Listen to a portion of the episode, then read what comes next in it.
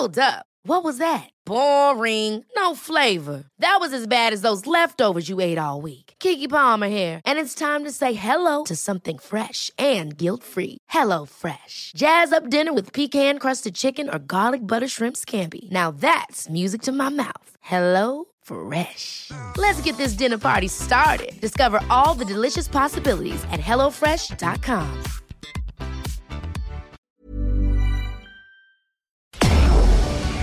Tarde a tarde, lo que necesitas saber de forma ligera, con un tono accesible. Solórzano, el referente informativo.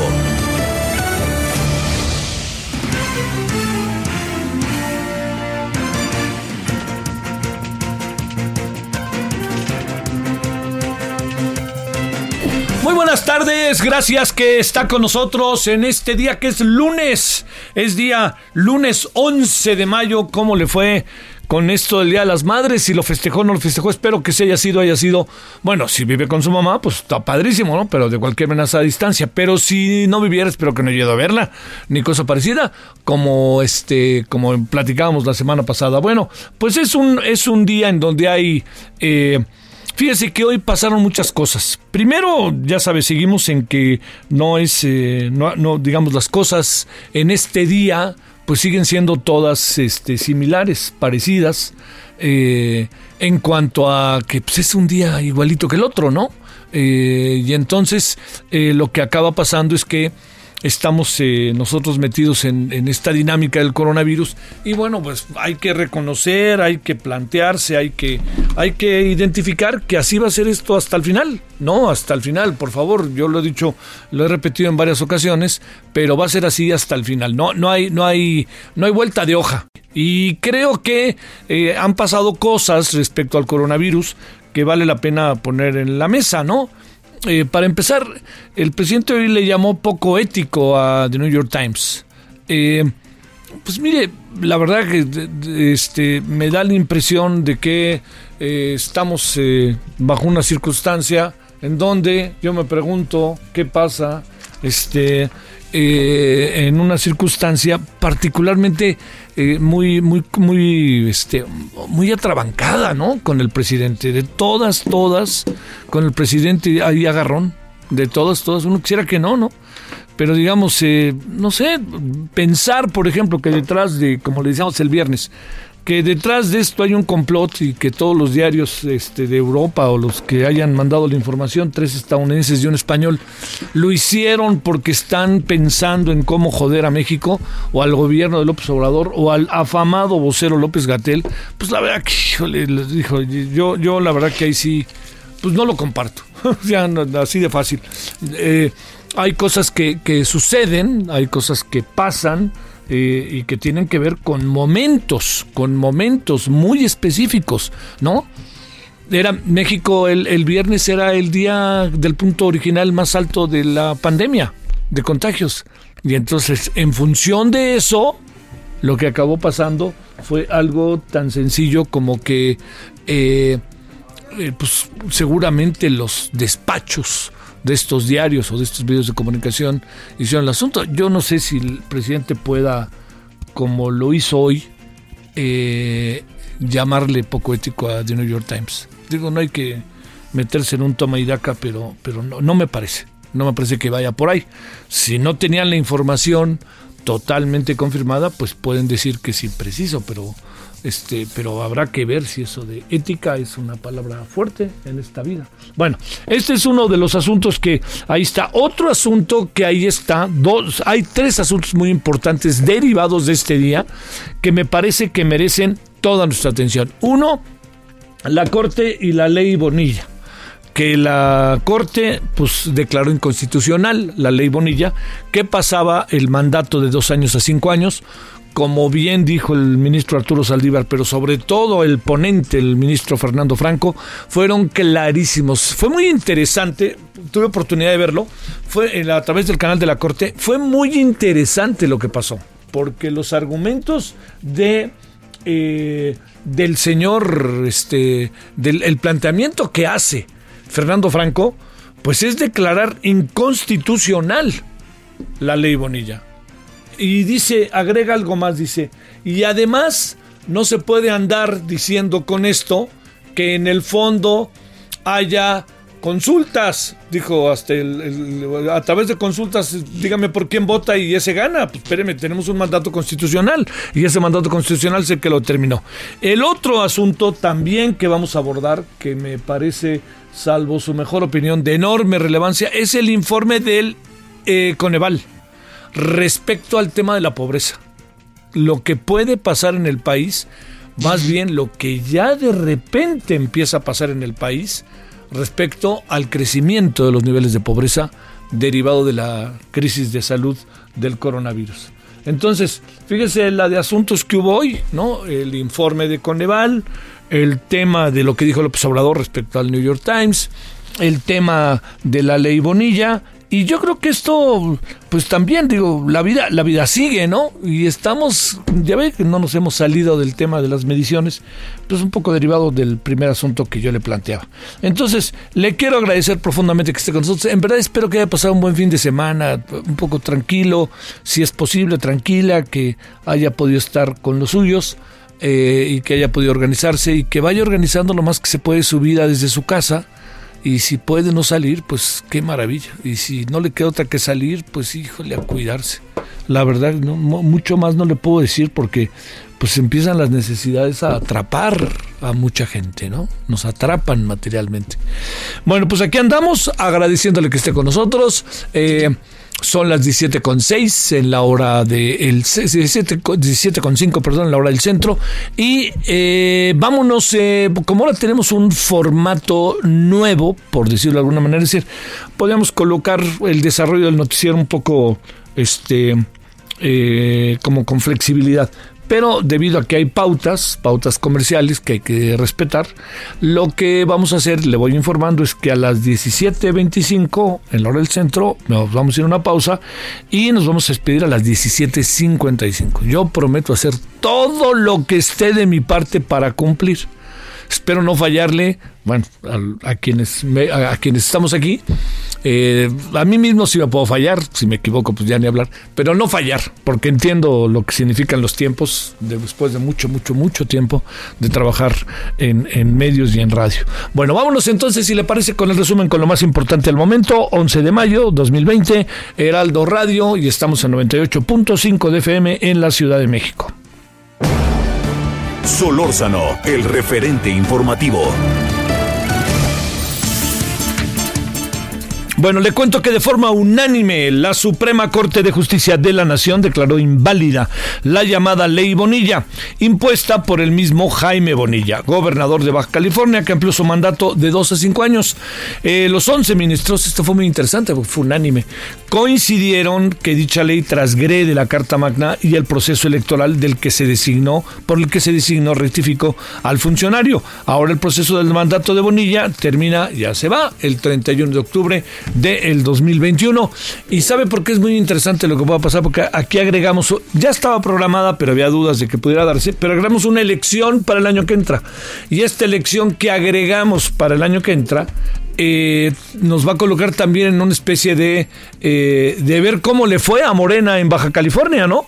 Si la gente vota o no vota por el nuevo candidato o candidata que tendrá Morena y los otros partidos, ¿no? Que todos tratarán de, en estos dos años, este señor Bonilla va a tratar de correr lo más que puede estos dos años.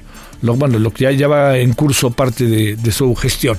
Va a tratar de, así créame, correr a toda velocidad eh, para poder hacer todo lo que quiere. Pero también debe entender que va a tener que hacer algo para poder consolidar el poder del partido y ver qué pasa en las elecciones.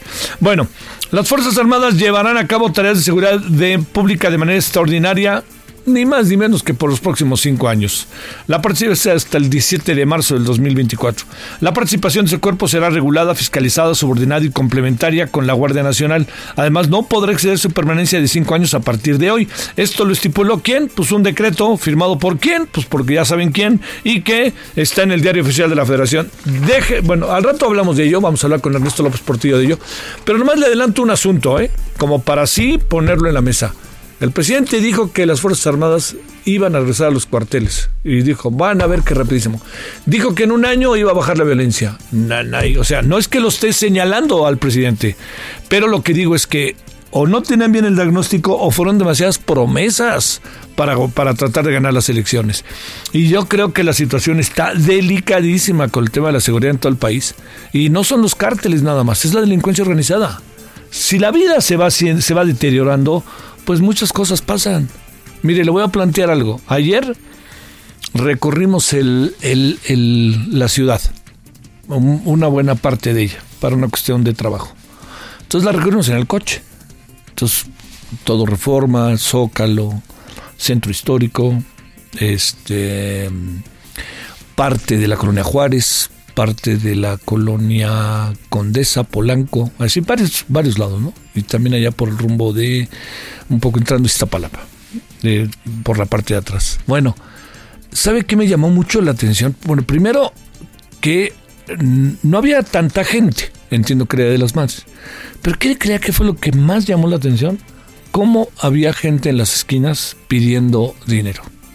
O sea, este es el nivel de deterioro que así se manifiesta. Si yo no tengo trabajo, si yo no me estoy moviendo, si no tengo posibilidad alguna, pues va, va a la calle, ¿no? Y a ver en la calle si alguien se compadece de la gente. Y es muy duro, porque además en algunos casos eh, creo que se logra identificar por el color de piel a personas que no son necesariamente mexicanas, sino que puedan ser de los muchos migrantes que algunos se quedaron en, en México, ¿no? algunos negros, de color, pues, como se dice. Y este, y eso fue, y yo creo que eso es parte de las muchas cosas que manifiesta la crisis, ¿no? Y que ya se va viendo. Bueno, la crisis, la crisis sanitaria generada por el COVID-19 y sus consecuencias económicas podría incrementar la población en situación de pobreza extrema por ingresos entre 6.1 y 10.7 millones de personas. Esto lo dijo el Consejo Nacional de Evaluación de Políticas de Desarrollo Social, Coneval. La política social en el contexto de la pandemia por el virus COVID-19 en México, de eso hablaremos al ratito con, vamos a tener eh, en un momentito eh, poder hablar con Gonzalo Hernández Licona eh, sobre este sobre este tema. Bueno, perdón. Ah, sí, ah, perdóneme, en la noche vamos a hablar con él, es cierto. Vamos a hablar en la noche con Gonzalo, que fue director de Coneval, es cierto, estaba confundiendo la mañana con la noche. Bueno, el gremio, eh, la, a ver, vamos a cerrar contándole que la industria automotriz espera que este miércoles las autoridades declaren el sector como actividad esencial para que puedan renovar actividades. Está ahorita reunido el presidente con su equipo, ¿eh? están tomando determinaciones. Es que qué determinación tan difícil, oiga. Fíjese, póngase a ver, es que lo que decide el presidente puede, lo que decida el equipo y el presidente puede tener consecuencias gravísimas. Entonces tienen que tener todos los elementos a la mano para poder decidir y cómo decidir. Estoy cierto que lo han de hacer con enorme seriedad y profesionalismo, la verdad. ¿eh?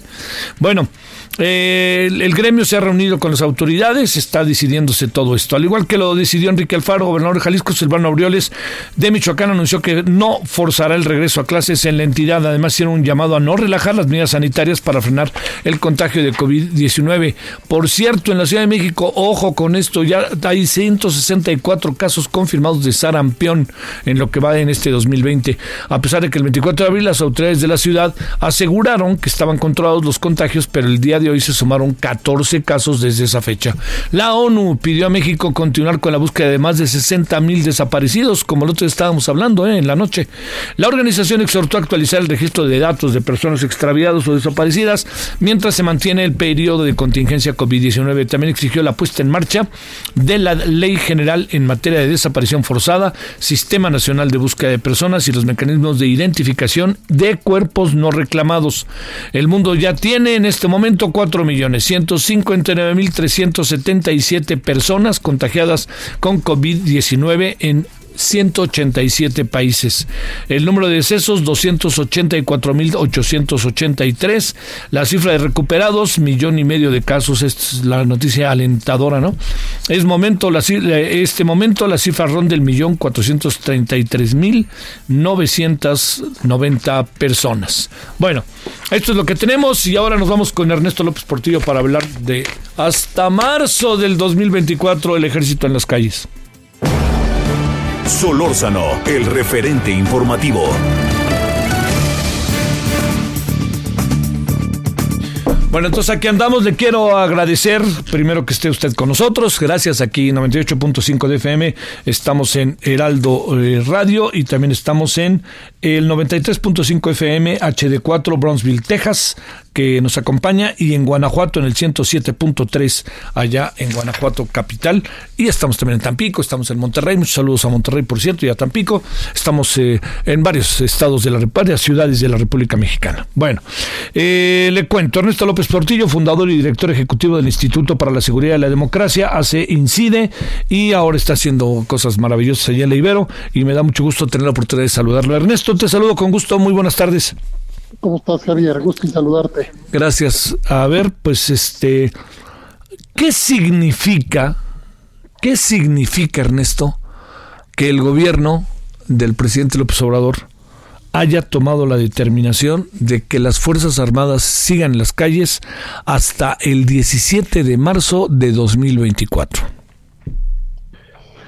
Bueno, a ver, vamos a hacer un poquito de historia porque la decisión no es de hoy, la decisión, como sabes, se tomó en el decreto publicado en marzo pasado, en marzo del año pasado. Sí. La constitución, entre comillas, se constitucionalizó la intervención militar en seguridad pública eh, para que en este sexenio las Fuerzas Armadas permanentes, lo que se llama la Fuerza Armada Permanente, pueda hacer labores de seguridad pública a la vez que se creaba la Guardia Nacional. ¿Cuál es la diferencia entre aquel momento y hoy? Pues que en un año nos hemos dado cuenta que la Guardia Nacional no es y muy probablemente no será una institución civil, es, como bien ha dicho algún colega, es una especie de apéndice de las Fuerzas Armadas, con lo cual lo que tenemos hoy es un paso más allá de control de las Fuerzas Armadas sobre la seguridad pública desde el ámbito federal. Entonces, no hay novedades. Lo que hay es la confirmación de una ruta en donde el acuerdo que recoge los principios de que será extraordinaria, subordinada a la autoridad civil, en realidad, Javier, si lo ves con detenimiento y con cuidado, pues no puede ni la intervención militar ni la de la Guardia Nacional ser subordinada a la autoridad civil, porque el presidente ha decidido que no sea así independientemente de que la Constitución haya ordenado que fuera una institución civil, Javier. va. A ver. Quiere decir de alguna u otra manera, eh, Ernesto, que, digamos, se está ratificando una decisión y se le está poniendo eh, tiempo y determinación en el mes de marzo. Sí, en realidad incluso el tiempo ya estaba, porque el ah, tiempo transitorio de aquella reforma de marzo de 2019 ya decía que las Fuerzas Armadas tienen esta función todo lo que dura el sexenio. Fíjate, si, si, si haces un análisis un poco más macro, histórico, es una absoluta anomalía que desde un desde una administración pública se escoja un modelo de seguridad que dura lo que dura la administración. Sí, sí, sí, sí. Es algo completamente anómalo, pero al mismo tiempo, más allá de que estemos de acuerdo o no, el presidente ha sido completamente consistente y desde el día uno que mencionó la Guardia Nacional hasta el día de hoy que se publica este acuerdo, no tenemos la menor duda desde el programa de seguridad ciudadana de la Ibero, el presidente no cree en las autoridades civiles para la seguridad pública. que el presidente no cree en el Sistema Nacional de Seguridad Pública, que los recursos no irán como deberían ir al fortalecimiento de las policías locales a través de lo que el propio sistema aprobó, el modelo nacional de policía y justicia cívica. Es decir, la, la, la preferencia presidencial es absolutamente nítida. Ahora, la pregunta es, ¿por qué Javier?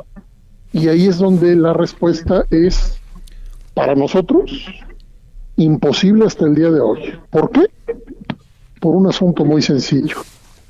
Ya tenemos hace muchos años al ejército en una intervención que rondó más de 50 mil efectivos desplegados todo el sexenio pasado. Ya tuvimos el despliegue desde el sexenio de Calderón y no ha funcionado. El grupo, eh, la institución Crisis Group acaba de publicar un estudio donde contabilizó 463 organizaciones armadas operando en México. Y el ejército está en los lugares donde estas organizaciones operan. Entonces, Javier, la pregunta de fondo es ¿por qué? ¿Por qué? ¿Para qué? ¿Para qué? Te pregunto. No podemos contestarla. Sí. La evidencia no nos dice por qué. Sí. El presidente no está enseñando que esto funcione como no lo enseñó el presidente anterior Sí. y como tampoco el anterior. Sí, claro, claro. Entonces, nosotros decimos no a esta ruta. Decimos sí a la creación de cuerpos civiles profesionales como sucede en otros lugares del mundo.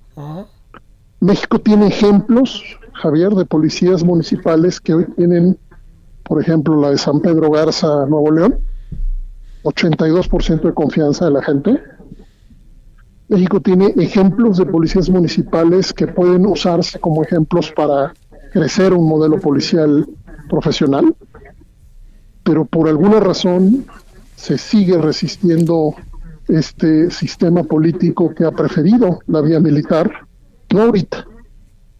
Ahorita lo llevó el presidente López Obrador a, a un extremo al que no había llegado, pero el presidente Calderón inició toda esta Sí, historia. sí. Oye, este Ernesto, eh, a ver, eh, el, el, eh, el- los militares están eh, siendo utilizados pues para todo, hasta como trabajadores de la construcción ahí en el aeropuerto de Santa Lucía. La pregunta es, eh, ¿cabe plantearse el riesgo de la militarización del país? ¿Cabe la pregunta? ¿Cabe esta afirmación independientemente de la lealtad histórica de las Fuerzas Armadas? Si tú tienes todos los días o muy frecuentemente evidencia que puedes corroborar de que la in- intervención militar alcanza espacios que no había alcanzado, es absolutamente válida la hipótesis que apunta hacia la militarización del régimen. Es absolutamente válida porque tienes evidencia de que los militares, las Fuerzas Armadas, están creciendo en su poder, en su influencia y en sus recursos. Pero hay un ángulo que lo he platicado mucho contigo, que es el ángulo de la opacidad. Nosotros en el programa de seguridad ciudadana de Ibero tenemos un observatorio permanente sobre Fuerzas Armadas y Guardia Nacional. Y fíjate la noticia, Javier. Desde que nació la Guardia Nacional hasta ahorita, no podemos encontrar información, no podemos acceder a información básica sobre muchas preguntas que hacemos, entre otras de los flujos presupuestales hacia las Fuerzas Armadas. Sí. Presupuestales vía Sí, claro. presupuesto público, pero presupuestales a través de otras vías que están creciendo. Entonces, la palabra militarización, que suena muy fuerte, tiene un significado, o tiene varios, en la teoría muy precisos, que pueden hablar de llenar el sector de seguridad de la doctrina militar, o pueden hablar de mostrar una influencia en las decisiones políticas fundamentales de un sistema político en donde se traduce en una transformación no de seguridad, sino del sistema político en su conjunto. Nosotros cuando menos levantamos la alerta y lo hemos hecho hace tiempo, de que esta ruta nos enseña un proceso expansivo de influencia en donde por primera vez un presidente no se insiste, cuando menos en las últimas décadas, un presidente no se insiste, porque aquí no hay mentira, ¿eh? aquí nos ha insistido con absoluta claridad que la institución en la que confiesan las Fuerzas Armadas. Sale. Bueno, este Ernesto, te quiero agradecer que hayas estado con nosotros. Con gusto, Javier, te mando un fuerte abrazo. Informativo regresa luego de una pausa. Estamos de regreso con el referente informativo.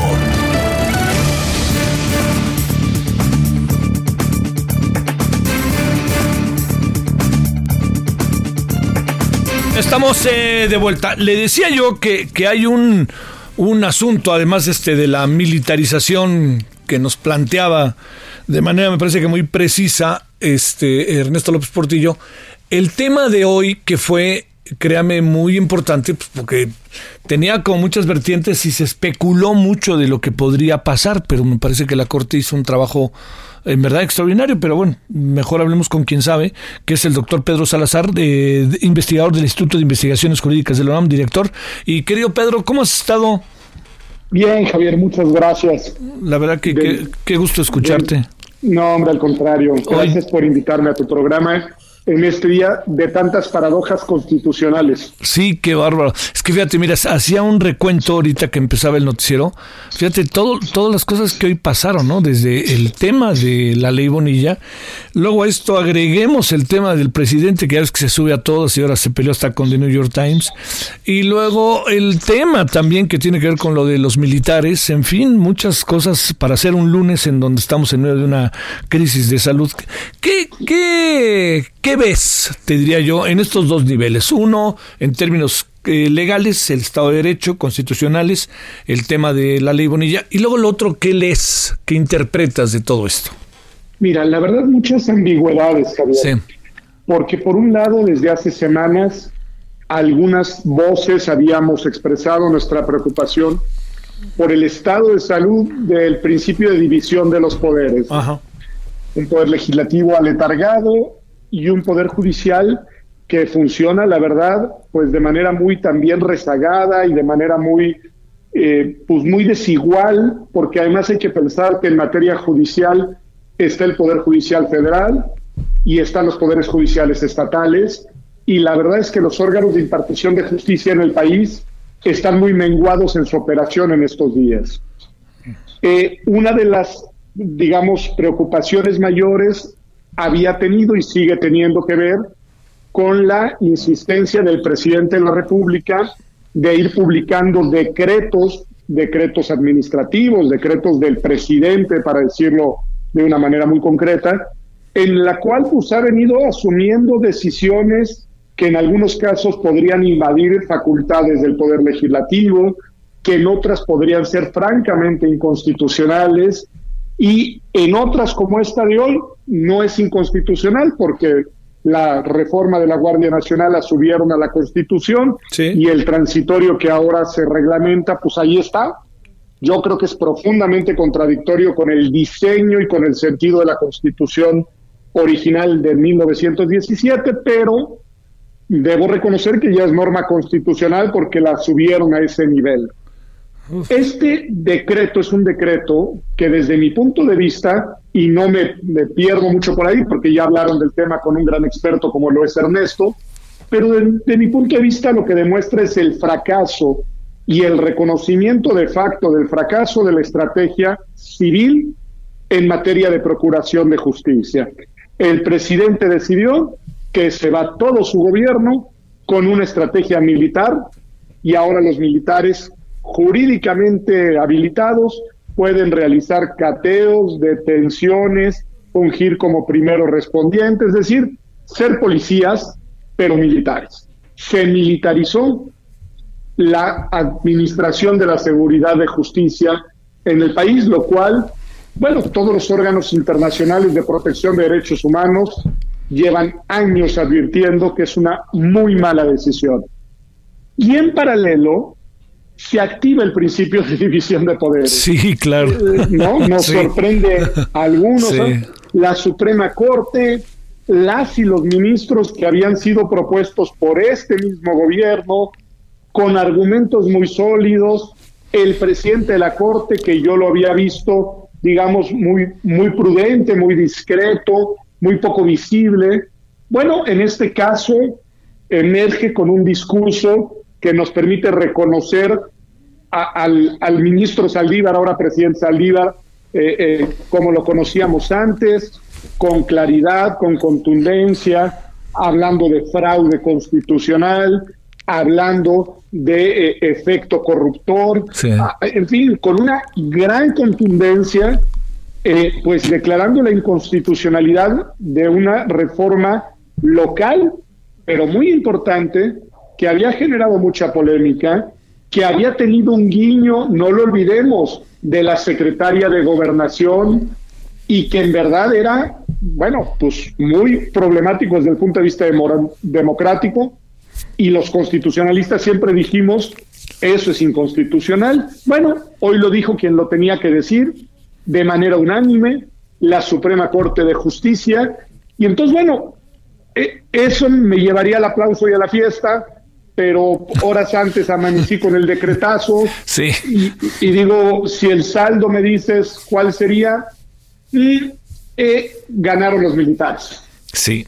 Sí, sí, y sí, eso, Y eso es, eso es preocupante. Oye, ¿qué, ¿qué presumes, Pedro Salazar, que pensarán los militares de todo esto? Que, como decíamos, ¿no? Los están llevando hasta ser trabajadores de la construcción en el aeropuerto de Santa Lucía. ¿Qué estará pasando al interior? Porque también son funciones que, si bien ahora las están modificando, pues de origen no lo son. Mira, yo eh, eh, seré cauto en mi opinión por una sola razón, Javier, porque hay expertos y expertas en realidad en, temas de Fuerzas Armadas, de militar. Yo me voy a mi terreno, que es el terreno del derecho constitucional y de la teoría política. Sí. Desde mi perspectiva, los militares han de estar contentos.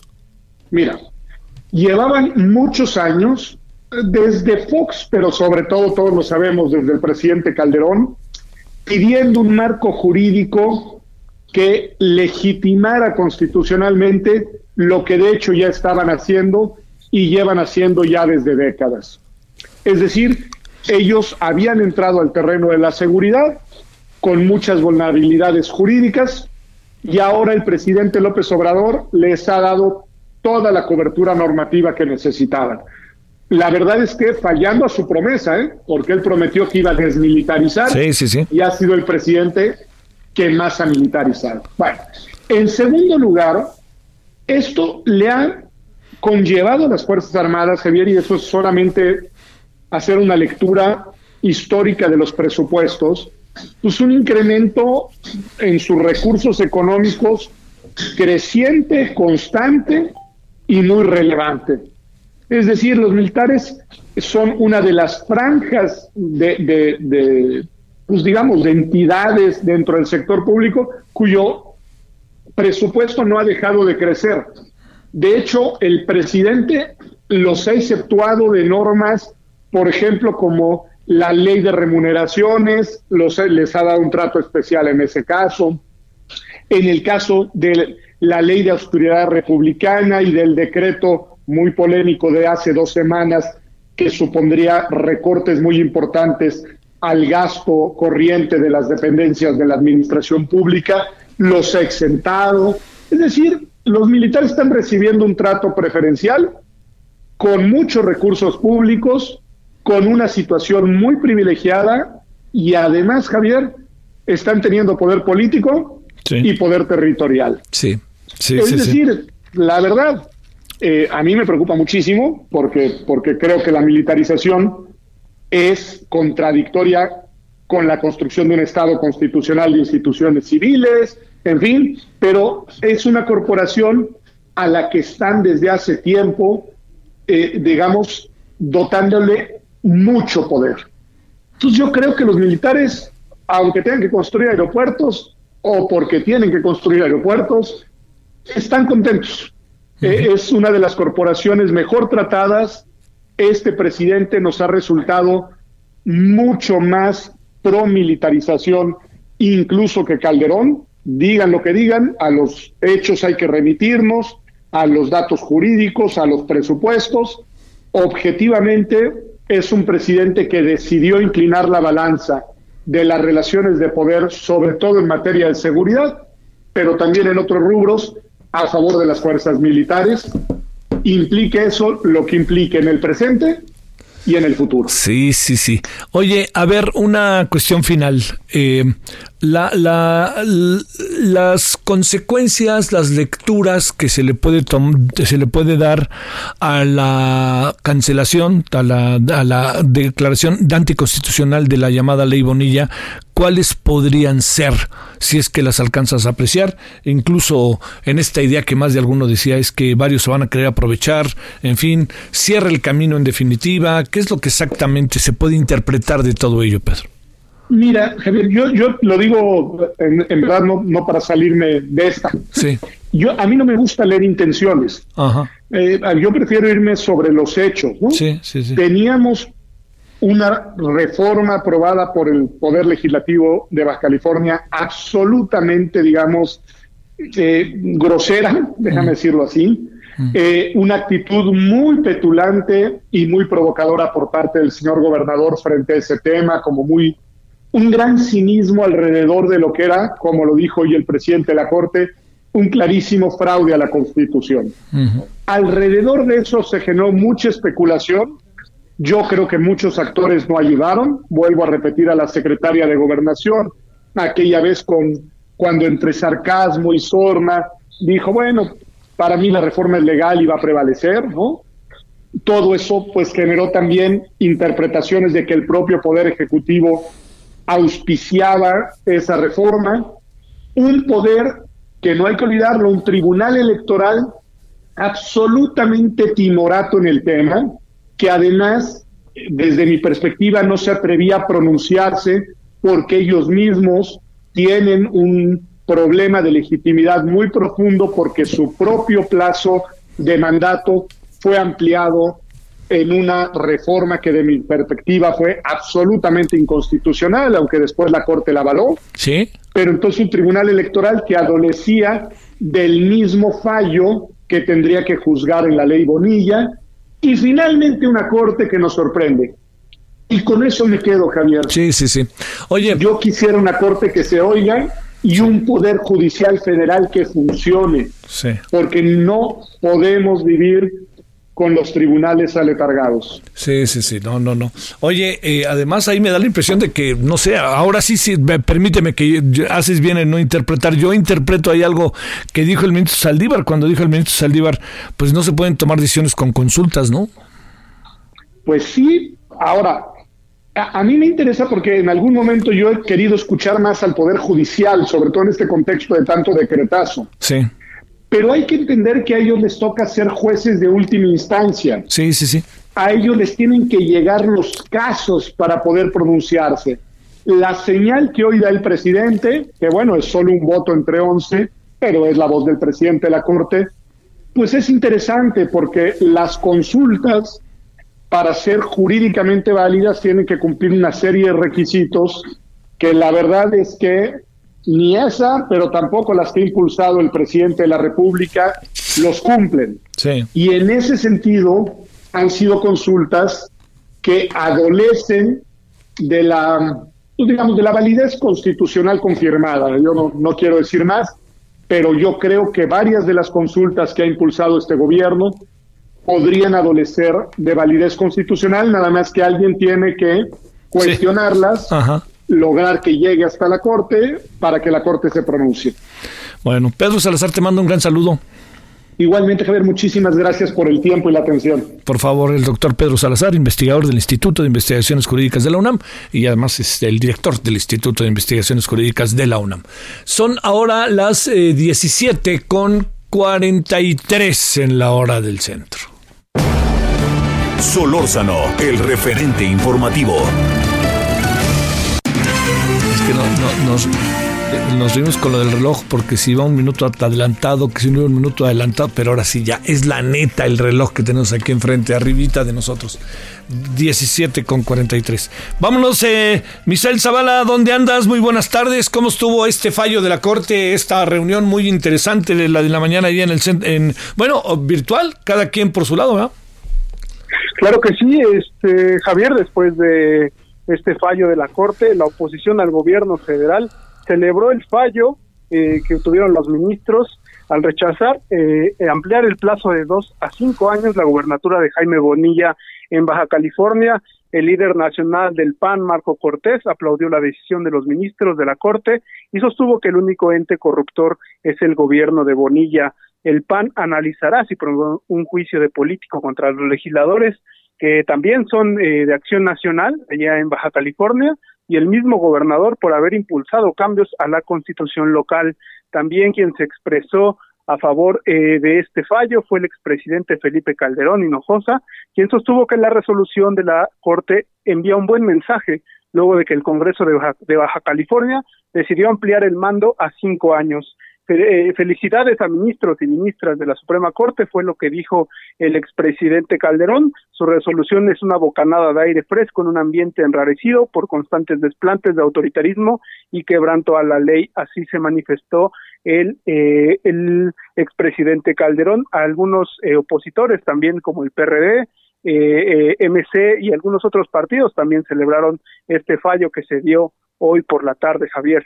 Bueno, este pues sí, no, ahora sí que todo mundo se trepa. Híjole, yo, yo si fuera el presidente, expresidente Calderón, le aplicaría aquella de Gautemo Blanco, que este, que bueno, pues al fin y al cabo él se la aplica, se la aplica todos los días, es el peor gobernador calificado en el país. De que calladito me veo más bonito, ¿no? Porque yo creo que se expone demasiado en momentos en que hay muchos asuntos como muy, muy, que están brincando. Pero bueno, ahora sí que cada quien, ¿no, Misael? Sí, así es, Javier. Pues van a seguir lloviendo las felicitaciones a los ministros de la Corte por esta, eh, esta, esta decisión. Y bueno, esperemos a ver qué más dicen eh, los opositores al gobierno. Oye, Misael, y además unánime, ¿no? Eso fue una parte interesante. Claro, claro, fue de manera unánime, de, eh, de, relevancia esta situación, porque se tenía meses ya con esta, con este, esperando este fallo de la Corte, y bueno, todos los ministros fallaron a, a favor de, de, esta resolución de eh, impedir que eh, Bonilla sea gobernador por cinco años. Un saludo, Misael, gracias. Gracias, Javier. Buenas tardes. Bueno, eh, vámonos con las 17 con 46 en la hora del centro. Gerardo Suárez, ¿dónde andas, Gerardo? Te saludo con gusto. Buenas tardes. Hola, muy buenas tardes, Javier. A la orden estamos pues atentos a esta información del Consejo Nacional de Evaluación de la Política de Desarrollo Social, el Coneval, eh, organismo que advirtió que la contingencia sanitaria del COVID-19 provocará que el número de habitantes en situación de pobreza extrema crezca hasta a 10.7 millones de personas en esta condición. El temor que existe es que los efectos de la emergencia reviertan los avances en reducción de la pobreza que se habían conseguido en la última década. Te comento que de 2008 a 2018 el porcentaje de la población en situación de pobreza había bajado 2.5%, mientras que la población en pobreza extrema descendió de 11% a 7 por, a 7.4% de la población, es decir, de 12.3 millones a 9.3 millones de personas en pobreza extrema. Sin embargo, el Coneval advierte que la suspensión de actividades a raíz de la pandemia trajo una caída de ingresos y esto a su vez hace que se proyecte un aumento hasta del 8.5% en el total de personas en pobreza extrema, es decir, que podría llegarse hasta 10.7 millones de personas en esta condición. El Coneval, en un estudio que publicó este lunes, también advierte que las personas en situación de pobreza podrían incrementarse hasta en 7.9%. Y bueno, finalmente este estudio denominado, eh, este estudio llamado La política social en el contexto de la pandemia por COVID en México, plantea reforzar al menos 19 de los 38 programas prioritarios del gobierno federal, como son el programa de apoyo a microempresas familiares, los microcréditos para el bienestar, las becas para estudiantes en los diferentes niveles educativos y el, el programa de jóvenes construyendo el futuro para tratar de mitigar estos escenarios que ya están vislumbrando. Este es mi informe. Oye, se viene rudísimo el asunto, ¿no? Este, Gerardo, va a estar dificilísimo lo que viene. Así es ya, eh, Javier, a partir del próximo trimestre, el Coneval está advirtiendo que podrían reflejarse los primeros efectos en, la, en las poblaciones o en los grupos de población vulnerable, los más vulnerables que son las personas en situación de pobreza, trabajadores del sector informal y formal, eh, personas también con discapacidad y personas desempleadas. Incluso en este informe se advierte que de los programas que ha priorizado el gobierno para hacer frente a la pandemia, no hay aún uno que esté focalizado en, la, en las personas que ya están perdiendo su empleo a causa de esta emergencia sanitaria. Y agrégale lo de situación de calle. Bueno, muchas gracias Gerardo, gracias, buenas tardes. Buenas tardes. Gracias. Bueno, eh, 17 con 50 en hora del centro. Fíjese que, que algo que no, que no se puede... Eh, es este tema del informe de Coneval, que no, que no quisiera perder de vista por ningún motivo. Este asunto, la verdad que le, le eh, a mí me parece que es muy importante porque va perfilando lo que puede venir, va perfilando lo que podría en el muy corto plazo aparecer. Dicho de otra manera, lo que podría, eh, el escenario que podríamos tener por ahí del mes de noviembre. Si no vaya muy lejos, o no es de aquí a un año, incluso podría haber de hasta septiembre, me atrevo a decir. Los niveles, los niveles que hay en este momento de pobreza alcanzan arriba del cuarenta y tantos por ciento a nivel nacional, y luego ya sabe que también hay pobreza y pobreza extrema, pero los niveles son verdaderamente altos, ¿eh? Así, entonces, si a esto se suma lo que está pasando por la crisis económica que provoca la crisis de salud, uy, qué bárbaro, ¿eh? Vamos a tener problemas con los jóvenes sobre todo, ¿eh? Mucha gente que además estaba pues contratada eventualmente, pues ya, ya se quedó sin chamba, ¿no? Así de fácil. Bueno, vamos a ver, ¿eh? Pero este sí es un asunto. Esta noche a las 21 horas eh, a través de Heraldo Televisión, canal 10 eh, del sistema de televisión abierta y también este estamos en el 151 de Easy y 161 de Sky para que nos vea. Este es uno de los temas que tenemos esta noche, el tema de la pobreza y lo que viene. Bueno, vámonos con Claudia Espinosa hasta Puebla. ¿Cómo estás, Claudia? Muy bien, Javier, te saludo con gusto a ti y a todos los amigos del Heraldo para darte a conocer que, bueno, el tema del contagio de COVID-19 en Puebla sigue creciendo. Esta semana se inician con 1.087 casos confirmados. Es decir, se aumentaron 115 más tan solo en el fin de semana.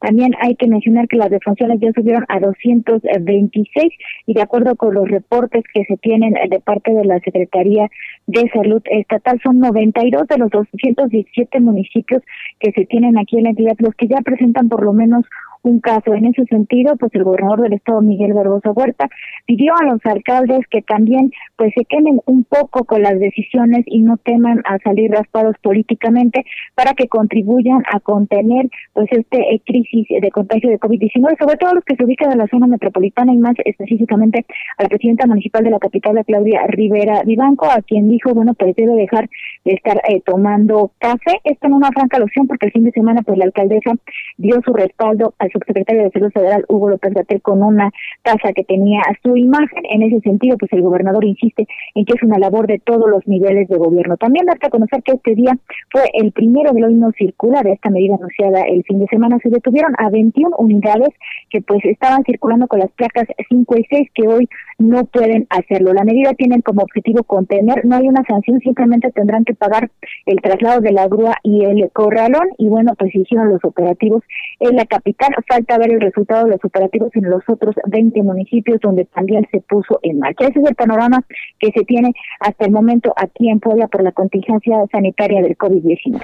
Bueno, este, supongo que ahora sí el, el gobernador ha de pensar que no es enfermedad de ricos, ¿verdad?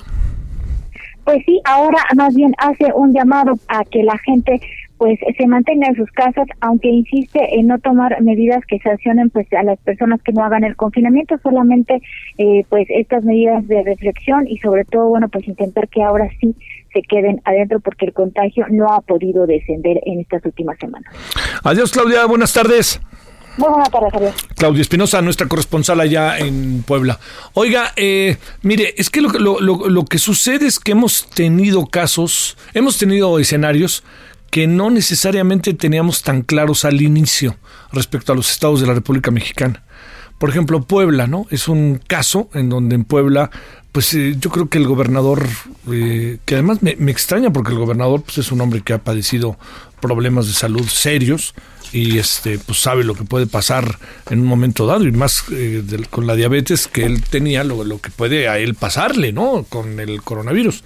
Esa es una. Y la otra es que eh, ese ese estado en, en Puebla y el estado de Morelos son dos estados que me da la impresión de que nunca tuvimos la suficiente información para enfrentar las cosas. Este, y me parece que están pagando lo que hicieron y lo que no hicieron. Pásela bien, nos vemos a las 9 de la noche en Heraldo Televisión. Adiós. Hasta aquí, Solórzano, el referente informativo.